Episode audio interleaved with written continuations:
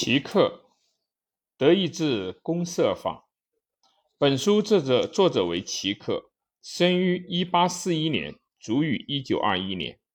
本书有名的卷头语是：“人之所以成为人，在于人与人之结合。”此书的第一卷在齐克二十七岁的时候出版，第四卷出版的时候，他已经是七十二岁了。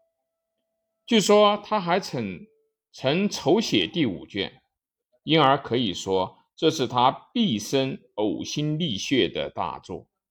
本书反对萨维尼以来的罗马法和个人主义的历史法学，强调日耳曼团体公社的原则。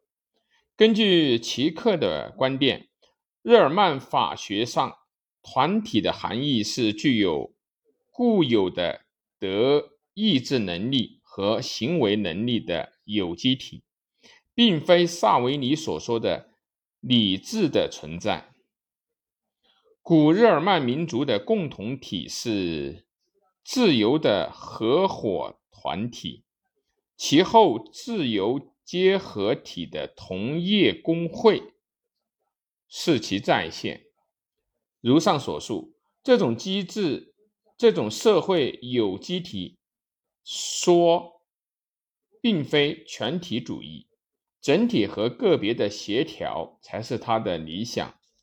他作为分权主义者和多元主义者，对英国和法国的多元国家论有影响。另一方面，他又受到了纳粹的排斥。魏玛宪法的起草者 H.